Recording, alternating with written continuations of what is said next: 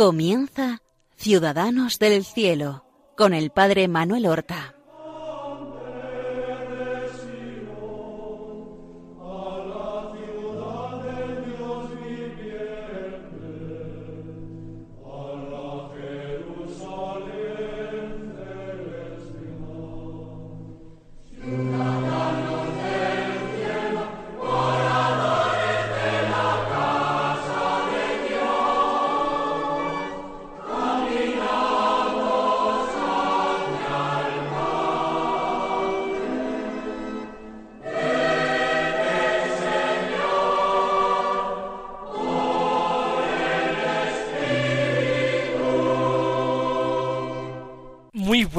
Días, queridos amigos.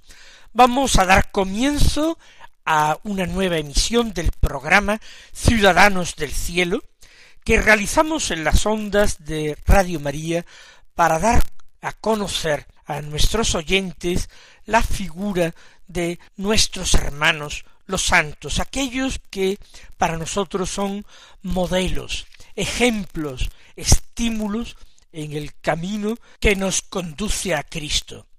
Y hoy vamos a hablar de un santo obispo y además mártir que vivió en la Edad Media. Por tanto, nos distancian de él muchos años, es también una figura geográficamente alejada de nosotros, de Centro Europa, concretamente de Polonia, y que sin embargo en las circunstancias actuales, en las circunstancias en que vivimos, en nuestra cultura, en nuestro mundo, en nuestra eh, sociedad y comunidad política, es un ejemplo y una pauta a seguir para muchos de nosotros. Estamos hablando de San Estanislao, San Estanislao, no el San Estanislao de Kostka, que fue un santo novicio jesuita. Estamos hablando de otro San Estanislao polaco, San Estanislao de Cracovia, porque de esta ciudad fue obispo. Un hombre valiente, un hombre arrojado, un hombre que, como algunos otros cristianos de su época, tuvo que posicionarse frente al poder político para mantenerse fiel a Cristo y para defender la iglesia de Cristo, defender a la grey, al rebaño de Cristo, no para defender privilegios y posesiones, sino para defender todo aquello que ayuda al mantenimiento, al crecimiento de la fe, al mantenimiento de las buenas costumbres que permiten a los hombres caminar por el sendero del bien.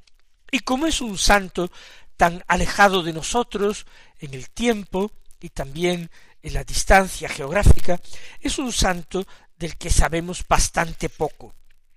De hecho, se conservan noticias históricas, pero no tantas como de otros santos más actuales. Es un santo cuya vida se desarrolla en el siglo XI, un siglo extraordinario que precederá otros siglos igualmente extraordinarios. El siglo XI es el siglo en que vive el gran Papa San Gregorio, San Gregorio VII, no confundamos con Gregorio Magno, que es un santo padre de la Iglesia mucho más antiguo. Este San Gregorio VII es el que se enfrentó al emperador Enrique IV, a quien llegó a excomulgar y del que tuvo que padecer destierro. Él también, el Papa Gregorio VII, personificó ese enfrentamiento entre la Iglesia y el poder civil en estos siglos agitados, donde los reyes de las naciones emergentes quieren afirmar su autoridad encumbrándose por encima de la autoridad religiosa. Es un siglo, el siglo XI, difícil, violento en ocasiones, pero donde se dan testimonios de fe, de amor, de fidelidad a Cristo y de lealtad admirables. Ejemplos también de vida entregada al Señor, a veces en los claustros y a veces en medio de la lucha, porque también hay figuras señeras que destacan en la vida pública, como reyes, como grandes duques, hoy día canonizados por la Iglesia, que vivieron ejemplarmente su misión al frente de distintas comunidades. Nuestro San Estanislao, San Estanislao de Cracovia, nace en un pueblo cercano a Cracovia, llamado Stepanov. Stepanov en torno al año 1030 o 1032. Se desconoce la fecha exacta de su nacimiento.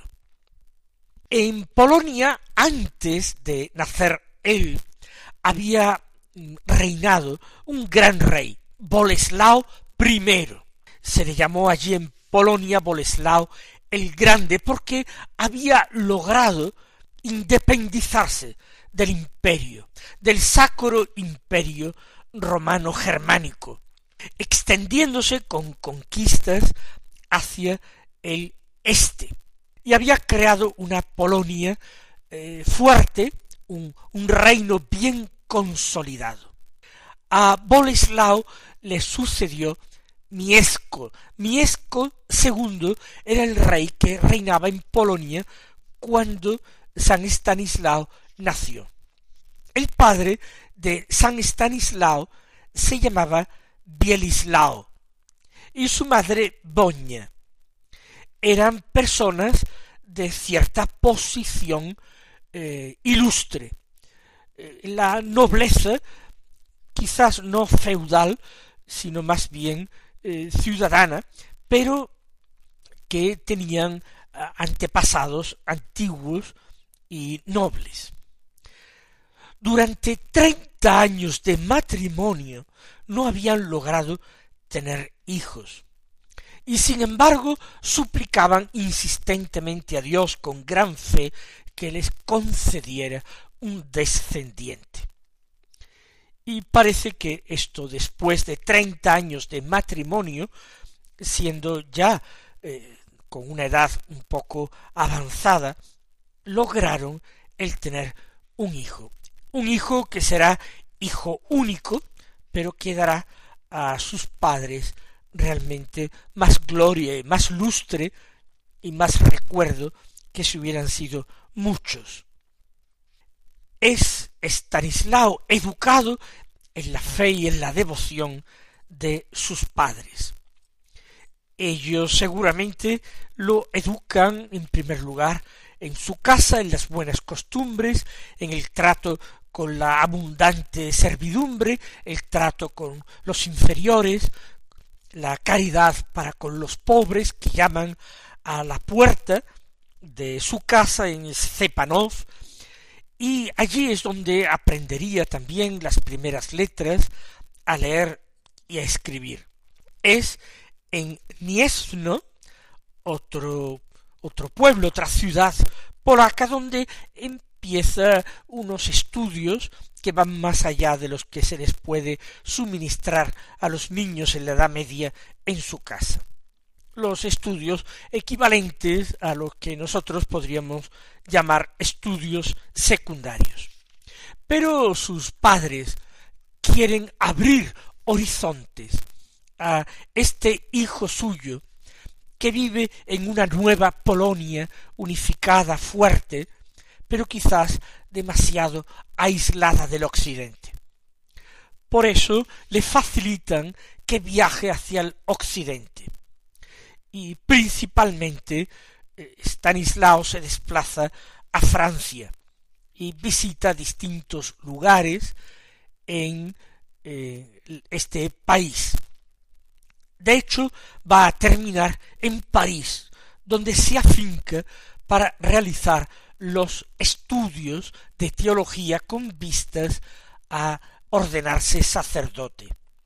Posiblemente es en una escuela catedralicia, en la escuela catedralicia de, eh, de París, de Notre Dame de París, pero eh, no tenemos constancia exacta de estos estudios. Lo cierto es que París ya irradiaba como un foco cultural y allí es donde Stanislao se forma. Recuerden ustedes, recordemos todos, que mm, después del auge que en el siglo IX Carlomagno da a la antigua Galia, hay un renacimiento cultural que se prolonga a lo largo de los siglos que siguen. Una vez terminados sus estudios, no sabemos exactamente con qué edad, regresa Stanislao a su tierra para allí ordenarse sacerdote. Se ordenaría en la catedral de Cracovia. Es un joven religioso y particularmente bien formado. Por eso el obispo de Cracovia, que se llamaba Lamberto, el obispo Lamberto no solamente le ordena sacerdote, sino que inmediatamente le ofrece una canonjía en la catedral y lo nombra predicador para la diócesis.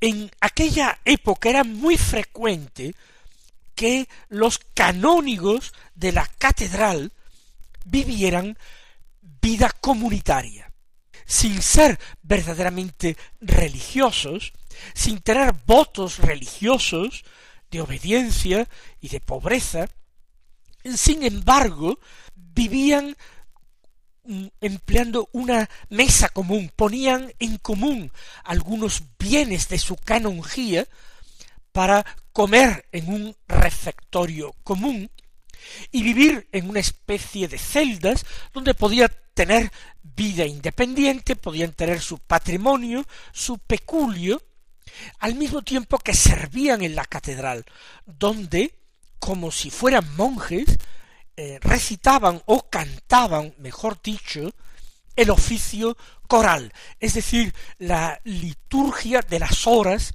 de la iglesia a sus respectivas horas. Las catedrales medievales tenían así una oración continua y ofrecían un apostolado litúrgico grande e importante para el pueblo, ofreciendo al pueblo no solamente eh, los sacramentos, sino también instrucción. Por medio de la predicación abundante, una predicación que a veces se apoyaba en las obras de arte plásticas, en cuadros, esculturas religiosas o incluso las famosas vidrieras de las catedrales medievales que contenían todo un programa de instrucción catequética. La predicación y en ocasiones se formaban escuelas catedralicias para enseñar a niños y jóvenes desde primeras letras hasta eh, estudios sacerdotales y también literarios. Vamos entonces a imaginarnos que Stanislao se integra en esta comunidad de canónigos, canónigos seculares, pero que viven de acuerdo con una determinada regla, con una cierta vida común personas piadosas y él no encuentra ninguna dificultad para vivir en esta disciplina. Además, él se entrega fervorosamente a atender a los pobres que en aquella época se encontraban muy desamparados. Cuando el obispo Lamberto muere en el año 1072, nuestro San Estanislao podría tener eh, cuarenta, cuarenta y uno, cuarenta y dos años. Pero es entonces cuando va a ser elegido, nombrado y consagrado obispo de aquella catedral de Cracovia, donde se va a realizar toda su vida religiosa desde que es ordenado sacerdote. No va a gobernar la diócesis demasiado tiempo porque después de poco más de siete años él padecerá, como nosotros vamos a explicar, martirio. Pero no adelantemos acontecimientos.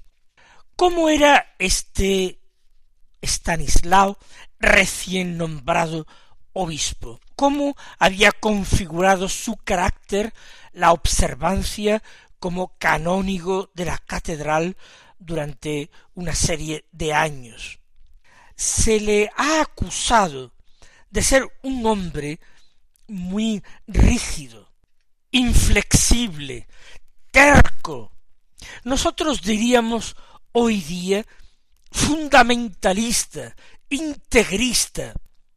Es lo propio en épocas en que decae el fervor, quien se mantiene firme en la observancia, en la fidelidad, en la verdadera fe, en el camino correcto, es acusado por los demás, por los mediocres, por los tibios, es acusado de exagerado, de rígido, de fundamentalista. Ciertamente, el rey, que como veremos después fue reprendido varias veces y de una manera fuerte por San Stanislao, se encargó de propagar contra el santo obispo de Cracovia toda suerte de dimes y diretes y de rumores y de acusaciones falsas para desprestigiarlo y de alguna manera para justificar la muerte que le había dado.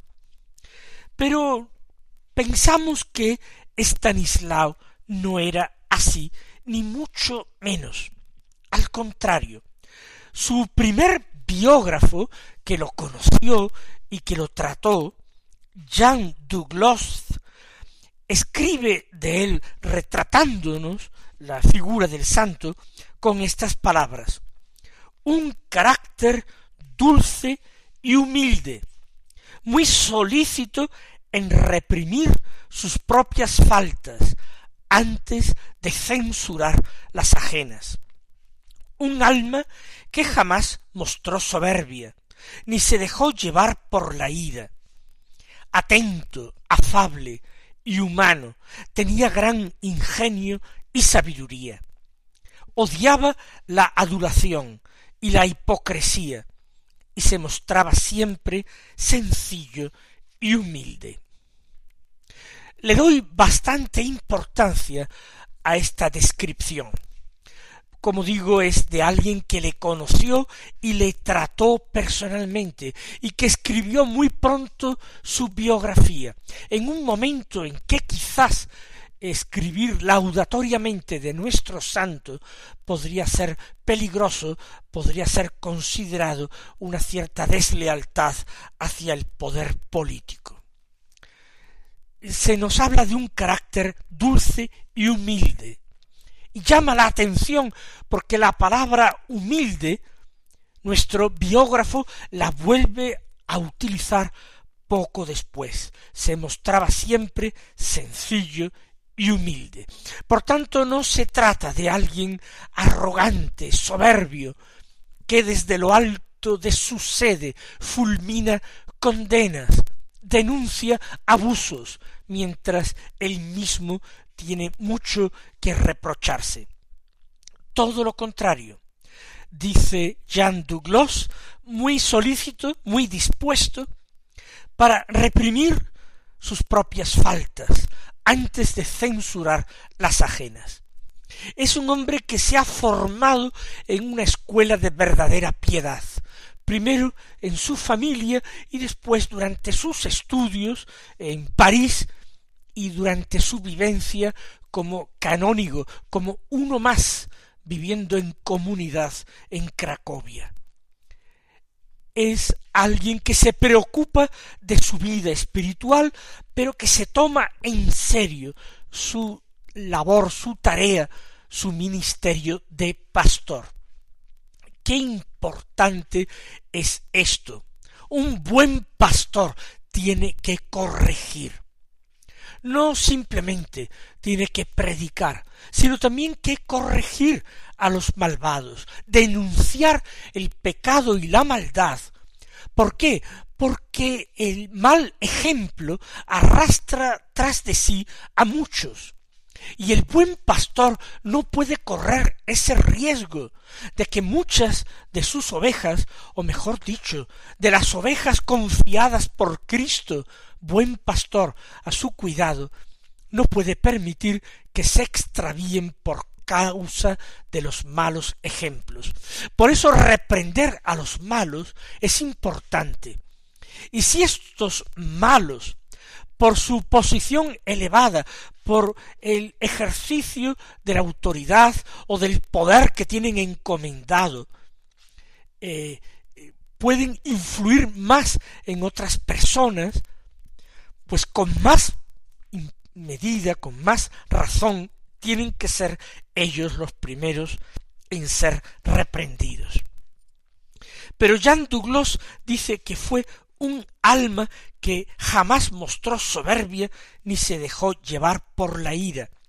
No se trata de un empecinamiento, de una terquedad, de un no dar mi brazo a torcer, ni muchísimo menos.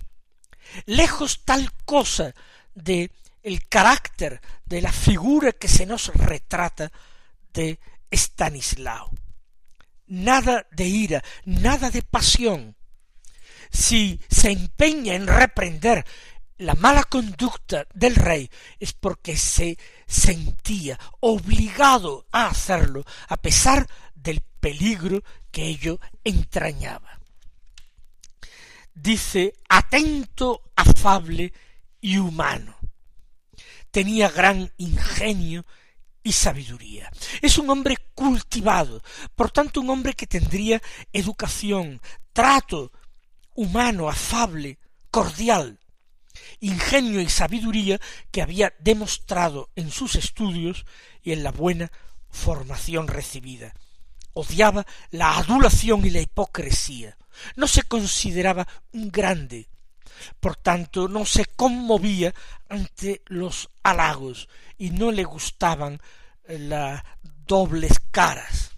Sencillo y humilde. Esta es la figura que después de eh, casi mil años nosotros contemplamos con admiración y pidiendo al Señor que nos permita imitar sus virtudes. El Señor os llene de bendiciones. Hasta la próxima semana.